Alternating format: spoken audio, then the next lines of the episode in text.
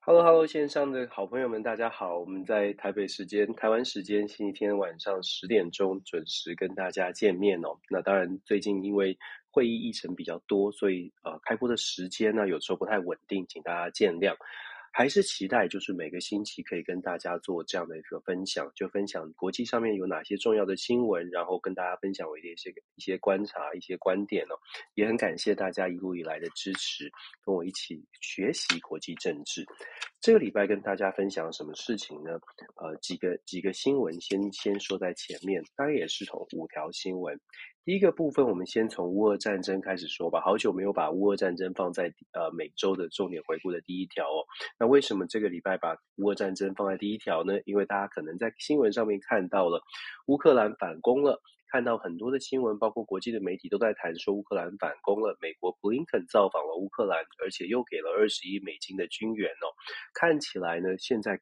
从各方的情资看来，反攻似乎有望，所以我们第一条就来先来谈一谈乌克兰的反攻的情况，以及接下来，呃，我觉得大概会是什么样的发展呢？第二个部分，我们谈到乌克兰，我们就来谈一谈俄罗斯。谈完乌克兰，第二条谈的是俄罗斯的总统普丁跟这个中国的习近平呢，会在这个星期接下来这个礼拜会面。那这个会面为什么重要呢？这个是上海经合会，然后他们在呃这个呃他们这个两大巨头的会面哦。如果大家记得的话，上个礼拜已经有有一些消息在谈说俄罗斯在买北韩的武器哦。那其实我们把它综合起来看，再加上乌克兰的反攻。事实上，这个会面就变得更加的重要了。感觉起来，呃，俄罗斯是希望赶快的寻求一些，不能说是支持，但是至少是想要一些合作，透过某种的管道，然后来争取更多的合作。让他自己的稍微的压力可以减少一些。那第二个新闻，我们就说这次的这个中国、俄罗斯，甚至是印度呢，都会在上海这个金合会，啊、都会有一个会面的机会，在九月十五、十六，就稍微谈一下这个部分。然后第三条新闻呢，我们来谈一谈北韩的，一样在亚洲，呃，欧亚这边呢、我们想跟大家分享一下，北韩有一些新的消息，而北韩通过一个新的法律哦，新的法律说的是，如果金正恩被呃，失去被夺权了，不管是被刺杀也好，或者是被被被这个权力受到威胁了，那这个新的法律呢说，只要他被刺杀，第一瞬间北韩就要发射核子武器哦。所以这个新这个法律在一般的国家不会发生的，可是，在北韩就设了这样的一个新法律哦，只要金正恩被刺杀，马上继位者或者任何有权力的人就要按下那个红色按钮哦。这个法真的设定很特别，但但是它有很强的政治意图哦，想要做释放出讯号。其实大家会常常听我说，国际政治当中有一个很重要的词叫做 signal。这个 signal 呢，在国际政治就像其实跟我们人与人之间有一点点类似，就是你。会有试探性的讯号，你想让你的对手或你想要你的伙伴感受到什么讯号？你不明说，但是这个讯号呢，你希望他接受到。那他接受到的，有的时候你甚至你希望他接受到的讯号是呃，不见得是，就是你想要让他猜测哦。呃，其实俄罗斯很很会玩这个猜测这一招啊，所以普丁。现在这个我北韩啊、俄罗斯他们都很会玩这个猜测这一招，所以他这个新法传递出什么讯号，也跟大家做分享，会影响到整个朝鲜半岛哪些部分。第三条跟大家说这个，第四条一样的，我选的新闻大概都在台湾比较冷门哦，冷冷门一些。第四条新闻谈伊朗核协议，伊朗核协议现在又出现了一些变化。我们之前有谈到说出现了曙光了，因为伊朗做出一些让步，但是现在因为国际局势一直在变化，所以现在呢，因为以色列也强力的去做一些反反弹，那美国好像传出来说要等到其中选举之后，拜登政府才要考虑来做处理哦。可是。这样的一个决定，这样的一个思维呢，会不会让伊朗感觉到这个压力山大？因为伊朗已经要求要赶快，伊朗可能觉得他自己已经让步不少了，所以伊朗核协议这个部分第四条跟大家谈，第五条来到这个礼拜，呃，我大家可能会好奇，怎么把英国女王放到第五条？是啊，因为变化太多了。从英呃那个女王伊丽莎白二世辞世之后，事实上我刚刚说的这些消息都是在这个礼拜发生，但都是在女王过世之后哦。所以第五条我来谈一下女王过世之后，英国其实面临的不少的挑战哦。不不只是实际的政治上，其实在象征意义上，包括英国会不会分裂，其实最近也变成一个话题。因为女王有一种有一种稳定英国大英国协稳定现在英国跟苏格兰地等地呃这个局势的。这种你说能力也好啦，形象魅力也罢，基本上女王从各种的数据、各种的民调看起来，女王确实有这样的力量。那接下来查尔斯王子，呃，现在已经不是王子了，查尔斯国王，查尔斯三世国王，他能不能有这样的能力？来跟大家谈一下，也谈一谈英国遇到什么样的挑战哦，会遇到什么样的挑战？好，第一个部分谈乌克兰哦，乌克兰现在的状况呢是乌克兰正在反攻。呃，很明显的，我们说一直在说乌克兰在反攻，乌克兰其实呃持续的在反攻，但是为什么之前好像没有看到什么样的效果呢？一种解释呢是说，乌克兰基本上的军队，包括了军军备等等，在接收到西方国家的援助之后，我们虽然在新闻上面有看到可能是反坦克的战呃飞弹啦，有成功的打击了这个俄罗斯的军队。但是呢，这些武器设备其实还是需要一段时间的演练跟磨合。本来预期在六月份就要开始展展开大反攻，看起来现在到了八九月，效果慢慢出现了。一方的说法就如同我说的，一方的说法呢是磨合期大概到现在已经有一个有一个样子，有个雏形了，就是在三四个月的这个战备整备跟磨合之后，反攻的力道跟效效果就呈现了。那这个部分从哪里可以看出来呢？其实我们说，我们光是从呃布林肯这个礼拜拜访，又自己就是拜访了乌克兰，而且又宣布了新的二十亿美元的军备，某种程度可以反映出来，从情资显示，现在再多一点的推力，可能可以帮助乌克兰。在反攻的阵线上面再往前进一些。如果大家看乌克兰乌俄战争的地图哦，其实乌东的一大部分的地区是被占领的，然后到了哈尔科夫这个地方，呃，也算是已经靠近，比越来越来越往中间走。现在在哈尔科夫地区呢，有一个比较这个礼拜的最新的突破是在哈尔科夫地区确实有一个比较明显的、明显的成功、明显的胜利，所以呢，这看起来在这个呃反攻的部分。有了一些，有了一些进展。但是我们讲说，接下来的考验其实才更大，因为在乌东地区本来长期以来就有俄罗斯的势力，而目前俄俄罗斯虽然说从哈尔科夫地区撤军哦，但是能不能够再深入，就是把乌东的地区拿回来，其实有几个重要的城市都蛮重，呃，蛮就是蛮关键的，就看乌克兰接下来在几个里，这一个大概接下来这一个月吧，这一个月呢，是不是能够真的扭转？我们看到西方媒体大概都是，我相信大家看到的。我们看到的大概都是一面倒的，觉得哎，这个反攻效果很不错。可是呢，像《华盛顿邮报》，大家就就比较谨慎的，大家就听听看正反两面的意见，也不能说正反，就是不同的角度哦。有些人呢，就有一些专家就在分析，尤其是军事专家就在分析说，现在的这一这一这个地区呢，毕竟还是我们说战争哦，呃，不是指。外行的说战术战略，内行的讲补给线。所以目前看起来收复的地区，如果从地图看，它确实是补给线比较比较末端比较长的地方。所以俄罗斯的撤军，它是考量到说它没有办法补给持续的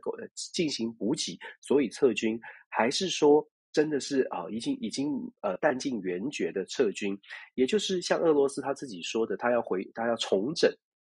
俄罗斯不是说他要撤退，他是说要重整。当然了，战争当中也有一些认知作战，也有讯息战的部分。当然也不能这个灭自己志气，长他人威风哦。所以双方的说法会不同。但是我们还是我们在旁边看，呃，幸运的是我们是在旁边看的，我们还是可以做出一些呃稍微理智的一些观察。也就是乌克兰的部分呢，确实有反攻的迹象，而且乌克兰的将军也在推特上面讲说很困难，但是一点一滴的在前进。可是，呃，俄罗斯这边是说我们要重整部队，那到底能不能够真的真的反攻呢？我觉得还有还要看很多的面向。第一个是美国这次的二十亿的援助，或者是西方国家后续的这些援助呢？如果我们所说的能不能持续下去？因为现在在九月哦，可能也是要跟一些时跟时间赛跑。今天已经九月了，而且在这个。九月十一号，事实上九一一又到了。九月十一号，其实距离秋天已经算是进入到秋天，而且慢慢要进入到冬天。我们之前就说过了，进入冬天之后，这个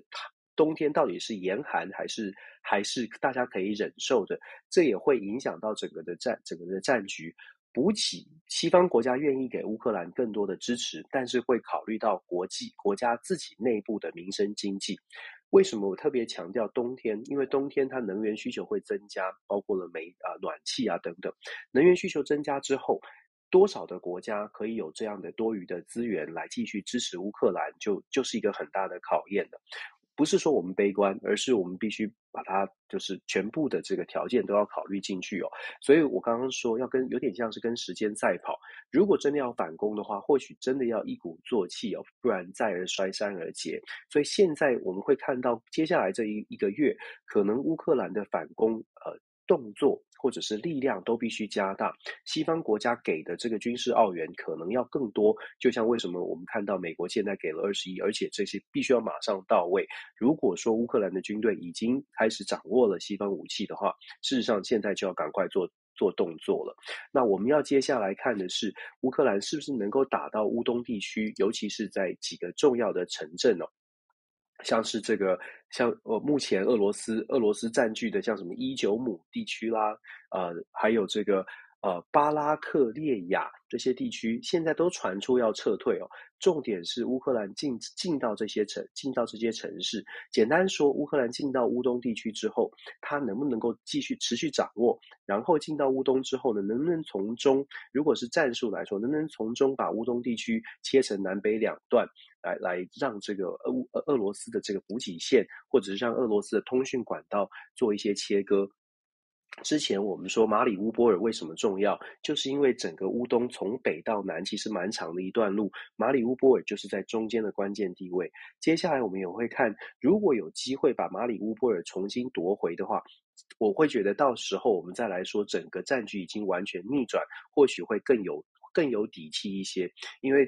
整呃，重目前来看，乌东还是在俄罗斯的掌握之中哦，不是说不可能，我们就看呃要看战局的演变，就看几个重要的城市。首先看的是地图上，大家可以下次呃看国际新闻可以观察地图上呢，俄罗斯占领的地方是不是被切割了？是不是有从中中间的城市被占领、被反攻回去了？如果说在南北呃乌东的南跟北中间有一些关键的城市被夺回了，那么。真的，我们就可以说，哎，开始出现了一些明显的呃反败为胜的契机哦。但是在此之前呢，我们就是谨慎保守的期待，期待乌克兰呢可以好好的把这个反攻打打好。那当然，我们也希望国际上面给俄罗斯的制约哦，给俄罗斯的压力会让他真的知难而退。否则，俄罗斯他所现在所采取的，譬如说北溪一号的断气啊，这些动作。也对，确实对乌呃对欧洲国家来说是很大的压力。但是我们说全球全球化的时代，对欧洲国家产生压力，事实上也是对整个全世界的经济。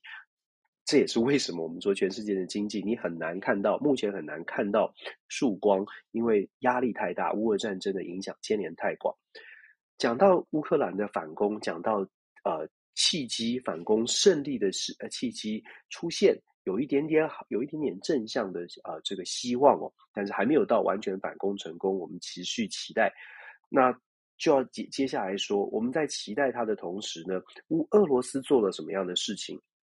俄罗斯现在安排要跟中国见面哦。上个礼拜我们有谈到说，俄罗斯在这个进行所谓的东方军事演习。这个军事演习呢，让人家关注的是中国有参与，印度也有参与。虽然他们的规模、参与的规模都很小，但是也是有观察的指标意义哦。因为代表的是，在这样的军事演习的邀邀请之下，中国居然加入了，印度居然加入了，怎么会这样呢？就是明明知道这个这个军事演习传递出来的讯号会是好像跟西方国家相庭抗礼，但是为什么中国跟印度还是加入呢？你可以说，我们先说中国。中国自己本身在中美的霸霸权的竞争之下，其实它也承受了很大的压力。所以跟印度啊、跟俄罗斯之间若有若无的伙伴关系，虽然大家觉得它很明显就是伙伴，其实它还没有，它还没有完全就说我 buy in 说我要帮助俄罗斯到什么样的地步哦。因为美国一直说你军事不要不要帮助乌克兰打仗哦，他只是参他说我只是参加军事演习。这种若有若无的关系呢，就像我们刚刚说的，要传递出来一个讯号，这个讯号就是如果你在逼我，你逼我到墙角，对中国对俄罗斯。都是一样的。如果西方的压力逼到墙角的话，诶，我们是有合作的哦，我们是，我们是可以合作的，就看你要不要把我们逼得真的啊手牵手在一起哦。他们在试探，其实中俄之间也在试探这个关系。俄罗斯现在，我相信他现在会对中国或者是对印度都会释出很多的善意，毕竟他现在已经西方国家当然不可能是他的朋友，普丁现在会积极的去拉拢他现在可以拉拢的。北韩、啊，中国呃，北韩、中国、印度都会是普丁极力拉拢的对象。这也是为什么我们说这次为什么呃，习近平出访，然后呃，这个普丁也会亲自的、亲自的这个去跟这个普呃俄罗呃跟习近平会面哦。我就像我说的，这个是一个拉拢的拉拢的动作。我们不知道他们最后谈定的结果会是什么，但是很值得观察后续的发展。有了这个会谈，有了这个面对面的谈话。会不会更进一步的变成一种同盟关系、伙伴关系，取决于他们是不是在最，是不是最近他们各自收集的情资显示，他们可能都要被迫逼迫到了墙角。这个部分呢是非常值得关注的。如果中俄真的比较进进一步的有联手的话，当然对西方是压力。可是呢，我们反过来说，如果中俄真的联手了，真的走得更近，不管是有什么样新的协议，或者是说出什么样的共同声明。西方国家也有可能因此而更加的集结，更加的团结。虽然现在也是团结的，但是西方国家可能也因为他们走得更近，会有一股新的推力哦。那对于我们从旁边来客观的观察的话，我们会比较担心，尤其是小国。其实小国会比较担心，担心什么呢？就像就有一点像是要回到当年的冷战时代。虽然我一直不。我一直不愿意用冷战来形容，但是因为现在不会是冷战，现在不会是当年的冷战了。当年的冷战，全球化还不是这么的紧密。如果真的进入到，应该是说两大集团的对抗，变成集团性对抗的时候。小国生存之道就会更加的紧绷，对小国就会更像是走在钢索上，你更像是必须要选择，好好的做选择，要有要有理智的战略。因为本来我们是在中美的假中美的霸权当中生存，可是现在变成中美各自有一大一大队的人马在做，在在在拉扯哦。本来那个拉扯力道是两大两个人。两个国，两个强，两个很壮的人，想象一下，本来是这样的，这样的拉扯力道。但是当你变成两大集团拉扯的时候，这个中间的想要维持中间的钢索就更困难，你就看起来就必须要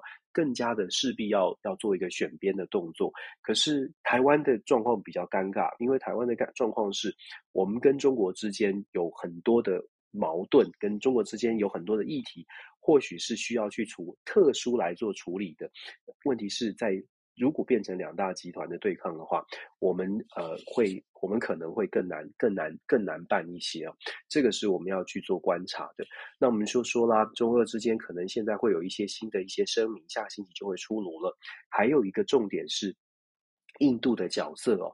比较有趣的观察，不能说有趣吧，就说有一些进展的是，在九月八号的时候呢，印度跟中国在边境，他们本来在边境上面的就有长期的冲突，中印边境的冲突呢，九月八号双方都各自撤军了，释放出一些善意。为什么释放出这些善意呢？因为要准备下个星期的上海上海经济合作会议，印度也要去参与了。我们说，印度在整个大环境的变局当中，我一直在讲印度跟这个。印度跟土耳其为什么？因为印度跟土耳其现在，我尤其是印度啊、就是这样这两个国家，印度非常清楚他自己变成大家都想要争夺争夺的盟盟友，所以我们之前就跟大家分享过，印度在这个这个呃，这个叫做这个呃四方会谈。印度参加美国领导的四方会谈，印度也参加金砖五国。印度在两边呢，试图左右逢源。我们刚刚说了，走钢索很辛苦，可是偏偏印度它有一个独特的条件，就是它自己本身的量体很大。他自己有一定的条件去跟这些大国两大集团去谈条件，再加上一些历史的渊源哦，印度跟苏联就苏联时代，印度就跟他很好了，所以是可以谈得上话的。那美国呢是非常积极想要拉拢印度，所以印度就算对美国有一点点的这个维持，但是只要印度愿意跟美国相处，事实上印度这个印美之间也没有太大的问题。也就是印度它很独特的占据了两大集团，就是两大他对抗的对手美俄。之间呢，它有一个很好的位置，说跟双方都要东西。这但是我说，我必须说，这个是印度独独特的条件，因为它的人口、它的它的这个资源，还有它的这个经在经济上面的这个这个实力，有它的。虽然它并不是这么这么的有钱，可是它在经济上有一定的潜力。不管是人口、市场、资源，大家可以想象哦。所以印度有一个特殊的条件，可以去争取它的它自己的位置。现在印度跟中国之间呢，呃，这个冲突现在想要把它降低一点，然后看看说，哎，印度跟中国之间会不会有什么样的新的进展？一定还是不高兴，一定还不会说马上今天我们就变成麻吉哦。前一天打架，前今今天就变麻吉。可是你从印度的操作，尤其是外交操作，可以看得出来。印度呢，讲是讲务实，其实也是很现实。印度基本上只要只想要穆迪政府，其实非常清楚的，只想要顾及到印度能不能快速的经济发展，印度能不能够赚钱，印度能不能够这个在在。己方的角力当中，找到自己的利基，慢慢的茁壮，有点像是大家在打架，你们掉出来的这些武器，掉出来这些好东西，口袋掉出来的蓝色，这个这个这个台语叫蓝山吗？是零钱哦，哎，印度就把它全部全部把它捡起来，全部把它拿走，慢慢慢慢，印度就壮大起来。现在的情况看起来非常像是这样，美中之间的竞争，有一些这个制造业移到移到了印度。很多的这个军事武器，呃，苏联啊，包括了能源，诶，印度也买到了便宜的便宜的这个能源哦，所以印度在这段时间其实是快速的提升了他自己的国际地位。就在大家在吵架的时候，我们接下来会看到什么呢？我们接下来会看到的是，在下个星期，印度参加了这个上海合作会议，印度参加有机会跟中国跟俄罗斯做一些会谈，谈出来的结果。如果说有趣的部分会是可以观察的是，如果说印度真的跟中国跟俄罗斯诶有一些新的进展的时候，我们我们可能会看到美国又会试出对印度试出一些善意了。我为什么这么说？其实美国为什么这么在乎印度？因为对于美现在的美国。对现在的美国而言，他的外交政策寻求的是同盟。我们在看到的是寻求的同寻求的是同盟，可是真实的情况是，美国自己非常清楚的知道自己口袋里面资源是有限的，所以对外政策必须寻求 CP 值最高的方式，就是我最省力，可是我可以达到最大的影响力。在这种逻辑下呢，印度就变成不管怎么样一定要拉住，绝对不能跟印度有有有有闹翻，所以。美国也很有趣嘛，我们之前有跟大家讲过，你会看到美国去庆祝印度独立的这个呃周年呢，美国总统拜登白宫的发言稿，我说了就很文青嘛，你的过去我没有参，我来不及参与，你的未来一定要有我，这个是。直这个文言文青的翻译哦，但是真的他的 statement 就是类似这个意思哦。理解为什么印度跟俄罗斯，为什么印度不谴责俄罗斯，但是呢，我们希望印度可以站在我们这一边哦。我们都永远都是希望这个印度是我们的好朋友。整个印太战略没有印度也不行，所以我们说接下来看到的，可以看到的是，如果印度参加这个会得到一些好处，他又会同时的拿到这些好处之后呢，再去跟美国斡旋跟谈判。所以印度的这个外交政策，或者是印度现在的这个发展呢，很值得我们一起来观察。有趣，但是呢，看看有什么可以学习的。所以，我们说从乌克兰战争，然后延续到了中俄罗斯会非常想要拉拢中国跟印度。如果真的拉拢成功的话，我们要比较担心的是，这个世界会不会真的变成慢慢走向两大集团的互相的竞争跟对抗哦？这个是对于小国，不只是台湾，其实对于其他的小国来说，都是要特别去注意的。要怎么要怎么走，要更理更理智一些。接下来呢，我们也谈到另外一个小国，可是这个小国不一样，这个小国很呛，这个小国很凶，因为他们有核弹。这个小国叫做北韩哦，金正恩家族这个这个礼拜，金金家王朝或者金氏政权的北韩政权这个礼拜做出了一个新的决议，当然他们是通过通过这个法律哦，而且是这个国会他们的这个委员会呢，就大家这个投票通过，所谓的投票就是就是鼓掌啦。大家通过了，通过一个新的法律。这个法律是，如果金家的这个目前的金正恩的政权受到了影响，就是受到了危害。关键是，如果他真的是被斩首啊，或者是他他不能再不不能再再再不能这个逝世，那么这个呃。接任的人就有权利，根据这个法律呢，就有权利按下那个按钮，就直接发动核子核子攻核弹攻击哦。当然，他们这个核弹攻击攻击谁呢？攻击要么就是南韩、日本、这个美国，就是这些国家哦。我们刚刚一开始就说了，世界上没有什么国家会设这样的法律。因为因为没有很少，现在没有什么独独裁政权，大家经北北韩是非常少数的。因为只有独裁政权才会设立设立一个特别的法律，说我保障这个人这个家族会永远必须要在政治权位上。在任何其他的政权当中，都有都有政党轮替，会有政权的更迭。但是在今在北韩呢，现在是立法来保障呃这样的一个权利。其实它一样的，就是释出一个讯号，对什么呢？因为。可能非常有可能的状况是，北韩得到一些消息，这个消息是，诶，美呃美国跟韩国现在不止在军事上面有同盟有合作，也有可能他要反制的是所谓的斩首行动。我们知道，其实呃呃常常常啦，在国际上面我们会有一些刺杀行动啦、斩首行动，针对。针对特定国家，尤其是像这样的一个独裁国家，针对特定国家的元首，因为有的独裁国家很很多事情的决定就是元首决定的，所以斩首行动它的目的是透过斩杀，就是刺杀这个领袖，然后改变这个国家的政策。透过这个立法呢，它传递出来的讯号是：你杀我没用，你你刺杀我没用哦，你刺杀我你会掀起更大的麻烦，因为刺杀我按这个法呢，我妹妹我的其他人就是要按下这个核弹钮，你自己承担后果，就是有一个威吓的效效果传递出来这样的一个威吓效果。美国怎么回应呢？美国的国安会 National National Security Council 它的发言人哦 Andrew Watson 在呃。这个法通过之后，马上就有一个回应。回应什么呢？他说啊，美国呢不会改变对北韩要求北韩去核化的这个政策的目标，而且啊，美国不打算在任何谈判具有前提下谈判。他当然这样回应是很强势哦，可是这其中就会出现一些状况，就是。金正恩必须在必须是领导人，这算不算是一个前提？美国的认美国认定说不能有前提是什么意思？那美国要求去美国希希望说朝鲜半岛必须要去核化这个部分，金正恩他们的呃从立法从从论述已经很清楚的告诉我们，之前有说过了，对北韩来说，经济问题虽然很重要，但是经济问题再重要再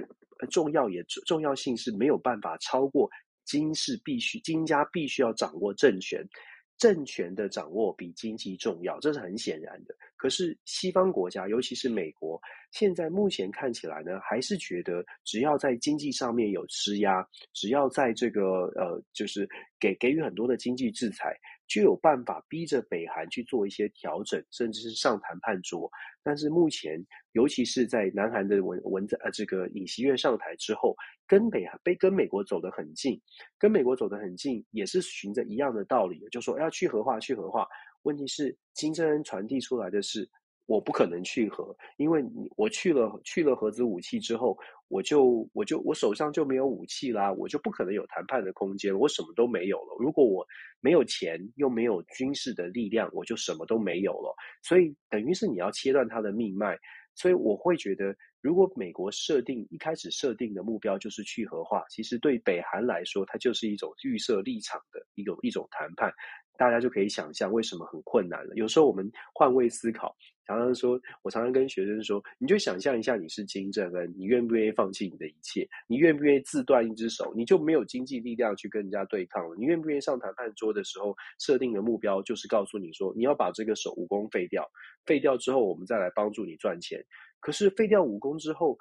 赚钱的承诺会不会履行呢？有有有谁可以保证说我的经济就会更好？然后保证我的经济好了之后，有谁可以保证我的政权我还是可以当王呢？当经济好的时候，过去的发展理论大家都就很多人都会可以想象哦，生活人民生活经济好了之后呢，开始会有更多的要求，更多的民主的呼唤，更多的权利的权利的想象。诶，我生活好了，我希望想说，诶，为什么我不能说话？我为什么不能要求政府帮我多做一点什么？这种发展呢，对于独裁者来说不是好事啊，并不是好事啊。所以，为什这为什么我说盲点就在于大家会觉得经济好对于国家来说是是好事，是大家都想要的。可是啊，在对于独裁者来说，经济好并不是并不是他们的第一个优先哦，自己的政权能不能稳固才是第一优先。这也是为什么我们说现在的中国遇到的一些状况是，如果说。有一些领导人，他觉得经济好不是重点，甚至说大家都一起的共同富裕，共同富裕的反面就是共同贫困哦。其实真的，大家想象一下，什么是共同富裕？共同富裕是正向说法。反向说法，这一一杯水的一半嘛，大家共同富裕，其实反面说法就是共同贫困。所以其实看到中国最近，你可以看这最近这几年，习近平掌政之下，中国的经济出现一些状况，然后他采取的共同富裕，企业可能有很多的税啊，抓逃漏税啊等等哦，他这些他这些共同富裕的策略，其实有比较有点像是共同贫困哦，大家一起穷吧。那我们就回到北韩的部分。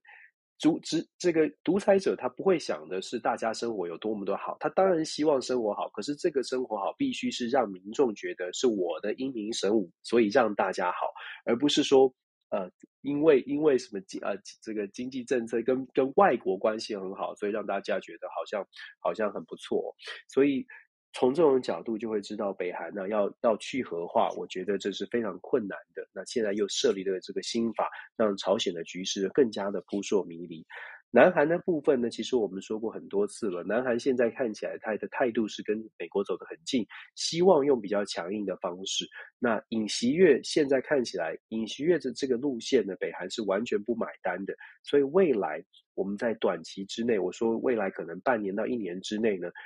朝鲜半岛的局势可能比台海局势更加的紧绷，因为北韩的这个金正恩感觉到威胁蛮大的，所以飞弹试射甚至核武试射、核武的这个测试呢，在朝鲜半岛都会都会发生。希望不要擦枪走火，这是我们期待的。这世界真的是不要再乱了，真的是不要再乱了。再来，我们说这个朝鲜的局势可能不是很稳哦。那现在中东的局势其实也没有比较稳。伊朗的核协议，我们讲了好久好久，大家都知道，讲了好久了。二零一八年美国撤出之后，就一直在讲，就一直在谈。当然，川普时代没谈了，他觉得就是应该要制裁。拜登上台之后，就一直在说，哎，伊朗核协议怎么来，怎么来重启谈判？谈了六轮、七轮、八轮，好像永远都谈谈谈，谈不出所以然。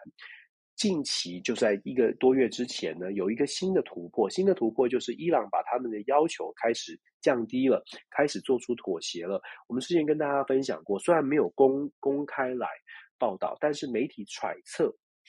说现在因为这欧洲呃介入，欧盟国家开始要求伊朗核协议赶快搞赶快搞定哦，因为现在世界太乱了，至少能处理一件事是一件事。所以欧洲国家介入之后呢，做了一个所谓的 final draft，就是最后的版本。这个最后版本当中要求伊朗去做一些妥协跟让步。那看起来从媒体的揣测，他们判判断伊朗确实做了让步，尤其是在伊朗的革命卫队。要不要从美国的恐怖组织名单当中呃移除这件事情，看起来伊朗做了让步，那就等美国的回应。可是美国呢，现在又卡关在以色列的态度其实是很强硬的。以色列不想让这件事情发生，因为对以色列来说，这个回到所谓二零一五的核协议，对以色列而言没有保障。因为重回伊朗的核协议，只是说呃把这个把这把这些这个呃呃。制造核子武器的呃，这个这个能能力呢暂停，而不是把它销毁掉。我们之前讲，跟每次谈伊朗核协议的时候，我都有讲得很清楚，就讲讲跟大家分享过，核协议为什么对以色列来说是是呃没有效的，或者觉得还是不安全的。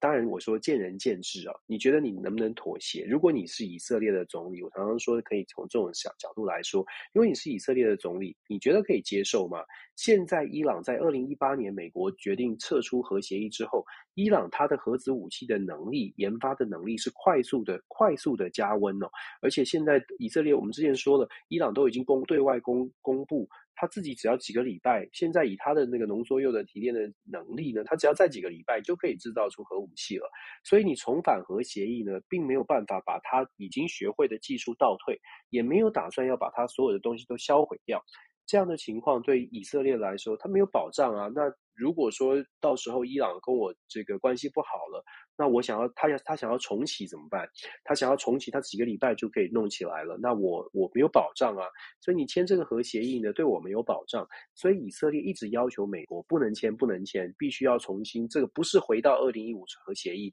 如果要签呢，也是全部重来。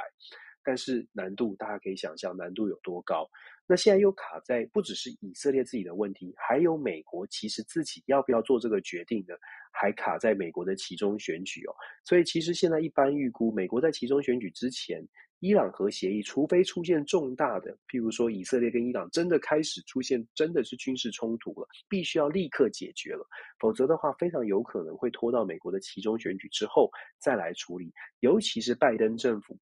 之前有跟稍微跟跟各位呃报告过。其实美国的民主党最近的表现哦，正在往上走。也就是说，拜登政府本来我们一开始，如果在暑假之前五六月，大家听我分析，都会说民主党现在的状况呢，大概参众两院可能都会丢掉。现在反情势反转喽，参院的部分就是参议院的部分呢，非常有可能这个继续保持民主党的领先，民主党的多数。然后在众议院的部分呢，民主党也很有可能输的并不多，就是输的少一些哦。那现在这种状况，拜登当然想要稳扎稳打，继续缓步的上升。在油价降下降之后，民众的生气已经开始真的是降下来了。美国整个气氛呢，已经开始出现微微的对民主党越来越友善。再加上川普的这些法律的法律的案件哦，有一些中间选民，有一些民主党的选民确实有被激发起来。然后还有一些极端的问题，像是堕胎权啦、投票权啦，这些问题确确实实有让民主党的声势稍微抬抬高一些哦。因为这样，所以在外交政策上，如果会出现重大变化，或者是重大影响，这个影响有很多变数，不见得对民主党会是加分的时候呢，就可以想象为什么我会说，现在会有分析说，啊、呃，伊朗核协议的部分可能就是让它拖着，要到期中选举之后，民主党确定他拜登拜登总统还是有来自国会，至少有一个院，在民主党的掌控之之下呢，再来做处理这些对于外交政策再来做一些处理，所以现在就比较尴尬，就像我们说的。国际上面的变局，短期之内真的没有办法看到如何的平稳，因为各方的角力、各方的变数都要考量进去。那过去的美国，我们说一超多强体系的美国，美国说了算，美国拍桌大家会怕。现在美国拍桌，大家就听到声音，但是不动。所以在这种状况之下，你就会发现呢，这个为什么美国自己也会说，那我们。我们就稳健的打，至少在国内，我先把政局稳定下来哦。伊朗核协议如果真的拖到十一月之后呢？当然，我说了，变数就在于那以色列能不能撑得住，以色列能不能接受？以色列也在也在进行选举哦，别忘了以色列也有选举哦，所以。我们有的时候说，选举选贤与能可以选出选选出一个方向，可是其实选举带来世界给世界带来，尤其是重要国家的选举，给世界其实带来蛮多的，真的是很多的变数。因为这个选举，你真的在选举过程当中，包括这些候选人的论述，这些这些这个呃啊。变化吧，就有的时候会造成的是更加的混乱，因为外外国有些有些决定是在过别人的选举过程当中，你就要做出决定，那就变成你得揣测这个选举的结果会是什么，然后你在时间有限的情况之下，你做出来的决定不见得是最理最理智最理想的。现在在中东地区，伊朗急着要签核协议。又要判断说以色列到底选的情况会是如何，又要判断再又要再加上美国其中选举，他们到底民主党是是能够继续有话语权，继续能够呃由拜登主导啊？如果民主党我们说现在当然不会发生了，但是本来想象的是，如果拜登呢在其中选举，民主党跟民主党会输掉参众两院的状况之下，美国就会有压力，就必须赶快把核协议赶快搞定哦，要有成绩单。可是现在民主党看起来是没有不会输得这么惨，那拜登当然就希望从长计议了，态度就开始出现了一些微妙的变化。所以我们说选举啊，其实不只是看选。看这个未来的方向，选举其实也会影响到政治人物在，尤其是外交决策上面的一些判断哦。所以我们在伊朗核协议的部分呢，还没有看到结果，还要继续，不能说是这不不知道可不可以算是这个歹戏拖棚吧。中东的局势真的也是不是很稳定。阿富汗我们没有时间讲，但是阿富汗最近状况也很多，对，也不是也不平稳，非常不平稳。塔利班并没有把这个。并没有像大家想象一样，就是高压统治之后就没有人抗议了。其实塔利班遇到了蛮多的挑战，尤其是 ISIS 这个激激进分子呢，他们对塔利班也不是很爽的。所以整个中东呢，我们嗯看吧，这这个状况真的世界局势太太太太诡谲多变了，现在。第五条新闻谈的是女王哦，伊丽莎白女王二世过世了。伊丽莎白女王是史上在位最久的这个这个君主立宪国家在位最久的君主哦，她总共在位了七十年又多呃七十七十年又多一多好几个月，她是一九五二年就上任了。女王其实对于世界有什么大的什么样什么样的影响呢？其实大家会想说，诶，对，其实英女王对我们蛮遥远。有些去过香港的朋友，可能就看看到英国香港皇，对，是不是跟我一样？小时候英国呃，这个香港皇家警察，就听到这个皇家，感觉起来很厉害哦。这个更厉害是皇家礼炮，如果大家喝酒的话，那是开玩笑了。总而言之呢，这个英国皇室总是对我们来说，好像有一个遥远的这个感觉，好像很尊荣、很尊贵哦。那女王其实在位七十年，其实为为什么她特别她特别那么的重要呢？我我自己觉得有两个重点吧，有两个比较比较特别的地方。为什么让女女王是非常独特的存在在这个世界之上？第一个是她在位时间非常的长，在位时间七十年，给了女王一个非常独特的一个机会。对于跟一般的政治人物最大的差别是，政治人物都有任期的，不管你做的多好，你都有任期。可是女王没有，所以其实女王对于英国的政治人物来说，有点像是，尤其到了最近这最近这二十几二十年。英国女王所扮演的角色真的是一个顾问的角色，所以你在看到英国首相对她的推崇，很多人都讲到说，女王对于世界的独到的见解呢，给他们很多在外交，尤其在外交政策上，到底怎么样跟世界来打交道。对于英国很多的首相，近年来英国的首相蛮多都蛮年轻的，四十几岁、五十岁左右，像科麦隆啦，像是 Tony Blair 啊，这些都是很年轻就上位了。强生也是哦，对于他们来说。女王的建议，女王的见解呢，有的时候就有像是家里的老妈、老老奶奶一样哦，给他们一些啊观念，有一些有些方向，然后再加上，因为她七十年来看了太多的事情，所以有的时候给他们的建议，其实会让英国对英国的外交政策有一些潜在的影响。虽然对于英国英国的政体的关系，女王其实没有政治的实权，可是这些建议呢，却常常对。这个首相级的，尤其是对于政重要的政治人物是有影响的。大家想象一下，这七十年，七十年英国度过很多的事情。一九五二年，当时是在二战之后的重建时期，然后到了六零年代，其实全世界有一个反殖民浪潮，也就是英国的很多殖民地都在那个时候开始有了独立的运动。女王必须要处理所有的独立独立的地方，然后要和平的转移，让这些地方可以独立。然后到了七零年代，石油危机；八零年代，这个九零年代一些金融危机，女王都必须扮演稳定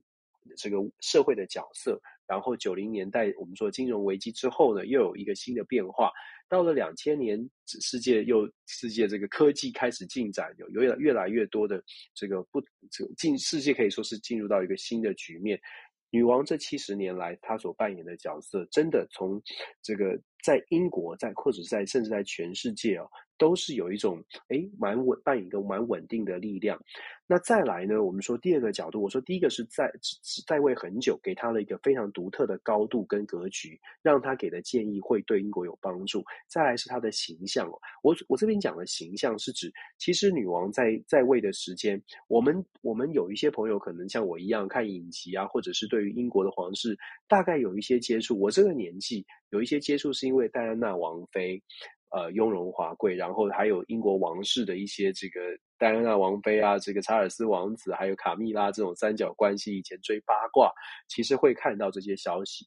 我们看是八卦，皇室是丑闻，对皇室来说就是。自己的儿子，就是还有婆媳问题哦，等等，这些对于英国王室来说，在当年其实是负面的，是非常负面的打击。对于英国民众来说，因为戴安娜王妃很受爱戴哦，所以戴安娜王妃的过世跟过整个家族里面的这些事情，女王当时也可能稍微年轻一点，也是态度是比较强硬的。一开始，所以很多有一些人呢，就认为戴安娜王妃的这个他们的离婚啊，戴安娜王妃的这个过世，都会对女王都都。都有点怪罪给当时的英国女王哦，可是英国女王在后期呢，她尤其是戴安娜王妃过世，有一些纪录片大家可以去看。英国女王对于戴安娜王妃最后离开之后呢，她她做出来的表现。还有他对于呃戴安娜王妃的致敬，尤其是一个关键镜头，就是戴安娜王妃的灵柩经过白金汉宫前面的时候，女王的低头的点头的致意哦。事实上这，这些都是嗯传递出来说，给英国的民众一个形象，是女王是是可以被尊敬的，而且女王并不是像大家想象的，好像都是很冷酷无情，好像很呃这个呃。对对对，戴安娜王妃很很很很很很很残酷哦，所以其实形象的转变，九零年代英国的王室遇到了非常多的。所谓的家庭的丑闻，这个对女王来说也是很伤脑筋的事情。但是呢，在后来，她透过科现在的科技，女王开始有做做越来越多的呃形象的工作，让英国皇室现后来在九零年代之后，包括我们知道这个威廉王子的大婚哦，公开的转播，这些都是要女王同意的，挽救皇室的形象。她甚至带的呃带的王室就是捐这交交税。以前的英国皇室是不交税，但是女王说我们通通都要交税，都跟所有的英国民众一样交所得税。这些动作呢，一步一步的把英国王室的形象重新再建立起来，然后再加上查尔斯王子、查尔斯王储也年纪也大了，问题也就是慢慢也不再年少轻狂。然后查尔斯王子他自己呢，也投入了蛮多的世界环保的议题哦，所以整个英国王室的形象在九零年代的低潮之后，慢慢的再拉回来。拉回来之后呢，王室对于社会的稳定力量就变更更大一些。所以我说，他们这个英国女王为什么她呃是一个很独特的存在，意义在这里。那另外就说，因为她的形象，因为英国女王她自己的作为。他自己本身倒是没有太多的，大家没有没有太没有什么丑闻，没有什么不好的消息哦。再加上英国女王，其实她对于整个整合英国，让英国可以还是维持的一个完整的英国呢，其实她有扮演了蛮重要的角色。英女王，尤其是苏格兰，我们接下来。好，英国会遇到什么挑战？尤其是王室会遇到什么挑战之一呢？就在于现在的查尔斯三世国王，他在英国的属地，尤其是苏格兰地区哦，它的这个整体的民调跟女王、跟妈妈女王呢，其实差距蛮大的。英女王在苏格兰地区的民调曾经高达百分之八十几，当然在最后最近的近期的民调呢，苏格兰的民众认为百分之七十五认为他们啊，他们觉得女王是一个很好的君王。很好的君主，因为女王的关系，所以苏格兰在做英国加加入英国，继续在英国的体制当中当中呢，大家可以接受。可是遇到了查尔斯三世国王，他的这个民调呢，就就差很多，他只有百分之五十二，只有百分之五十二的苏格兰民众觉得这个国王呢，还值就是蛮值得尊重的，还是过半，但是其实是微非常微妙的。那。这个数字是在还没有，就是苏格兰真的还没有开始重新盖再推所谓的新的独立公投啊。目目前预计现在在英国正在审议，目前预计二零二四年会有一个独立，可能会推动成功的是苏格兰的独立公投。我们说这就是英国的挑战之一了。在内政上面呢，女王的过世连带影响的是英国还能不能团结成为一个完整的，我们我们知道的英国啊，苏格兰啊、爱尔兰等等，还能不能够是一个完整的一个英国？目前看起来，女王的这个凝凝聚的效果呢，呃，查尔斯三世国王要能够跟他妈妈一样，真的是不太容易，真的是不太容易。所以未来如果我们看到英国，真的透过独立公投的方式，真的开始进行脱离，可能大家不要太意外哦，真的不要太意外。长期我们现我们其实啊，现在我们说国际局势这么混乱，我们生在这个时代，呃，信也不信吧，我们会看到可能跟我们长期以来认知的一些国际上面的状况会出现很大的变化。像是战争，我们看见了，我们居然在七十年没有世界大大型战争的情况之下，我们看见了战争。战争不再是不可能发生的，不再是在二战之后大家觉得呃需要联合国了，需要大家什么事情都坐下来谈。七十多年来，联合国有没有扮演角不同的角色，大见仁见智。但是很重要的是，联合国很显然的没有办法阻止像俄罗斯这样的大国决定要战争，没有办法阻止乌俄战争的发生。联合国没有办法阻止缅甸军政府的叛变，呃，这个这个这个夺权。所以，联合国的效果呢，在这过去的七十年确实也在衰退。一样的连接起来的原因，是因为当联合国后面没有一个。超强的国家在撑住的话呢，联合国讲话的分量当然也会下降。那这个超强国家，我们就在说过去的美国了。那我们说英国除了苏格兰可能会独立的这种分裂的危机之外，其实英国新的首相，我们之前跟大家分享过，英国新的首相 Charles 上台之后，国内的这种独立的分离的分离的事情会很苦恼。其实英国更更麻烦的是，英国目前面对的经济的压力真的不小的。我们看到的消息是，英国要继续的这个呃支持乌克兰。我们比较常看到，在台湾看到的，常看到的是英国要支持乌克兰，英国要抗中。我们比较看到这种消息。可是英国其实它在经济上面，通货膨胀七月八月通货膨胀超过百分之十。英国在今年从一月到现在，物价上涨了超过百分之五十四，一百块的东西现在要一百五十四块，大家可能比较有感觉哦。你就想想看，有你的薪水有没有办法加这么快？就是因为英国的薪水其实没有加的这么快，其实没有任何国家的薪水可以在一年不到一年的时间之内加五十百分之加五十四趴，不可能的。所以可以想可想而知的是，其实对于英国民众来说，他的经济生活的压力是变大的。那薪资没有涨得这么快，甚至有些地方没有涨，就出现了为什么我们会看到最近这几个月以来，英国其实有港口的罢工，还有很多的地方也在酝酿要罢工。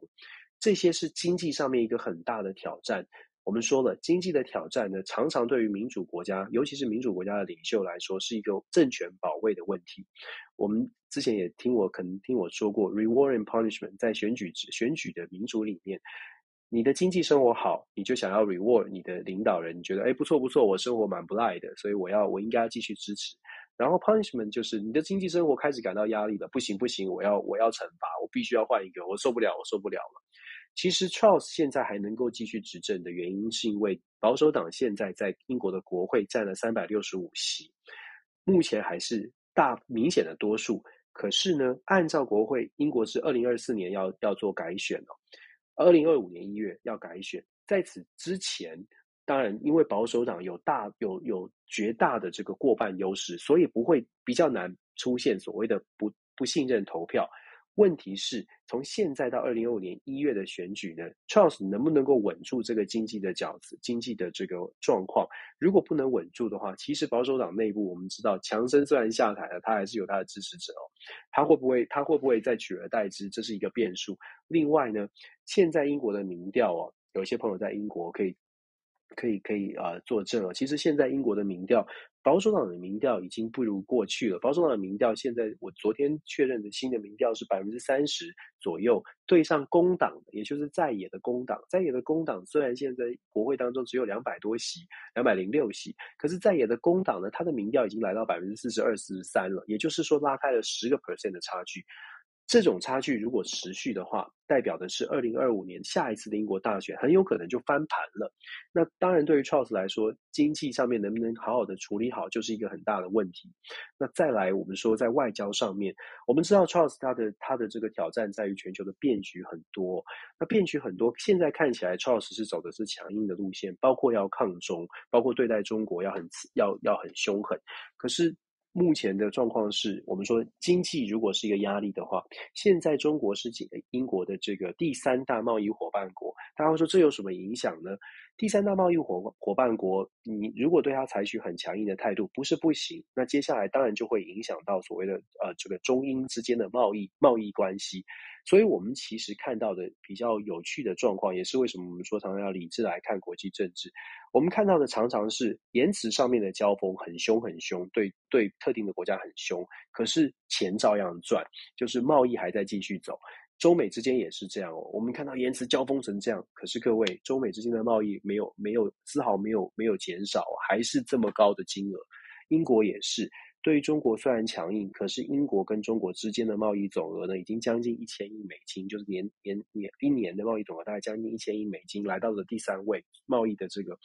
呃，变成第三大贸易伙伴。当然，我们不是强调说英国依靠依赖中国，而是中其实英中国也很依赖呃中英国，因为中国自己的经济很麻烦的，国内状状况。状况非常非常多，稍后可以稍微讲一下。那英国这个部分呢，就说在经济上面有一些压力，所以对外关系我们会看到的是言辞上面很凶狠，可是可是恐怕实际上面真的要要要跟中国的关系完全决裂，他有还他还有太多的考量要思考了。那那当然，国内的政治我刚刚说过了，苏格兰的独立。国内政党政党之间呢，保守党的支持度其实在下滑当中，这个对于呃 Charles 来说，其实都是蛮多的挑战。我们看到了呃新闻朋友朋友可能在新闻当中看到 Charles 他任用了蛮多在内阁阁员当中大胆的动用动用了多元背景、多元族群的，当然这是一个正向的发展。也有人判断说，因为通常工党他们比较会愿意接受不同的族裔。那 Charles 呢，任用这些不同背景的多元主义的呃这个内阁的官员呢、哦，某种程度或许想要传递出，诶，在保守党内部也可以有不同的不同的种族、不同的背景来出任内阁的官员。当然是你可以说是增加形象也好，你可以说是容纳不同意见也罢，基本上它是一个传想要传递正向的声音哦。但是我们要又有又有但是，世界上最可怕的字就是 but。但是呢，我们看英国的选民结构，尤其是保守党，保守党的这个选民结构啊，白人是超过了百分之八十五以上的。也就是说，这件事就是用多元的背景的来担任这个内阁的官员哦，他当然有他的好处，可是也会有可能埋下这个 Charles 的内阁。在出现状况之后，可能没有办法得到更多的支持。就是你知道，现在 OK，但是出了状况之后，各种的责怪的理由都会出现，这是 Charles 的一个隐忧哦。所以简单来说，英国在未来的这个状况，呃，英国在未来的，挑战很多。那。是需要这个政府会要很很用力、很用力来来来把事情做好。对于英国民众来说，呃，可能对于政府，呃，现在对于新的新的这个第三代的铁娘子 Charles 呢，可能要多一点支持，然后看看他能够做到，他能够做得多好了。那我们刚刚特别讲到说中国，我刚刚没有特别呃没有说的是，其实中国我们我其实讲过几次二十大。十月十六号的二十大，其实真的大家要真的密切观察。我讲好几次，真的真的，因为真的很重要。二十大现在比较呃比较尴尬的状况是，没有什么人可以做出非常密呃非常真实的预测。不管大家看到什么多方的媒体的揣测，呃，至少我现在包括在中国的学者啊，或者是呃学界的朋友，还有美国的智库。大家都觉得二十大十月十六号的目前的人事布局还是非常的扑朔迷离的，因为在北戴河之后，其实没有一个完整的、没有一个非常清楚的、清楚的接班的样子出现，所以非常扑朔迷离。可是又有讯号，因为习近平出国，栗战书出国，出国是什么意思呢？出国就是代表是他要么是他觉得胸有成竹，要么就是他被骗了。那一般就会觉得说，我是为什么说胸有成竹会被骗呢？因为以过去的历史来说，在你在重要的人事转换的过程当中，如果你出国了，回回来的结果都不是太好。一九七八年的华国锋，他在陈云跟陈云跟邓小平还在还在竞争他的位置的时候呢，他选择出国。然后后来呢，这个赵紫阳在呃也选择，后来在这个九零年代，赵紫阳也选择出国，去哪里呢？这个八零年代，这个八零年代末，他选择出国，他去哪里？他去朝鲜，然后回来的时候呢，李鹏就取代了他的位置哦。所以其实出国对于这个呃中共，尤其是北京当局来说，尤其是人事布局来说，出访这件事情看起来只是外交，可是对于国内的人事哦，呃传递出来的讯号就，就像我说的，要么是他觉得已经很稳当了，他觉得搞定了，没问题了，十月十六号这个一个月的时间搞定了，我我可以出国了。要么是觉得啊、呃，要么是他他可能被骗了，大家觉得哎，赶快赶快赶快把赶快把他这个骗出国，让然后让我们在国内呢，在北京呢有其他的密谋可以来进行哦。所以我们说扑朔迷离就在这里，因为二二十大到目前为止。也没有看到呃，没有看到一个明确的迹象，说新的这个接班团队会是什么。当然了，有各种说法，也有人说他是已经呃呃瞧好了，也妥协的差不多了，所以可以出国了，可以去可以去拼这个这个的外交的关系哦。呃，无论如何，就像我说的，没有一个定案，没有一个确定的一个明确的指标。对于中国来说，我必须说，现在的这呃现在的中国内部呢，出现蛮多的，嗯，应该是说。有很多的挑战，尤其在经济上面啊、呃，在中国大陆的朋友可能有不同的观察，那我提出我的观察，而观察是现在目前在习近平主政之下呢，并不是像大家想象的，第一，不是大家想象的习近平的权力是很稳固的；第二，并不是大家想象的中国啊、在经济上面还是还是非常的稳健，稳健在前行，看起来现在挑挑战蛮多。之前说了。刚一开始的时候说了，所谓的共同富裕其实比较像是共同贫困，大家齐头平等，这个是什么概念呢？这个共产党的概念哦。其实对于，尤其是对于沿海的，像是上海啦，像是都市地区的，呃，中国大陆的朋友，应该感受最深，可能会觉得实在，也可能是很多人是觉得受不了的。那受不了之后会会是怎么样的发展呢？有没有办法做出一些？调整有没有办法把他们的意见展展现出来，让习近平呃换人做做看？这个就是接下来我们要观察的。在台湾，我们观察这件事情哦，我我我都会觉得很很谨慎。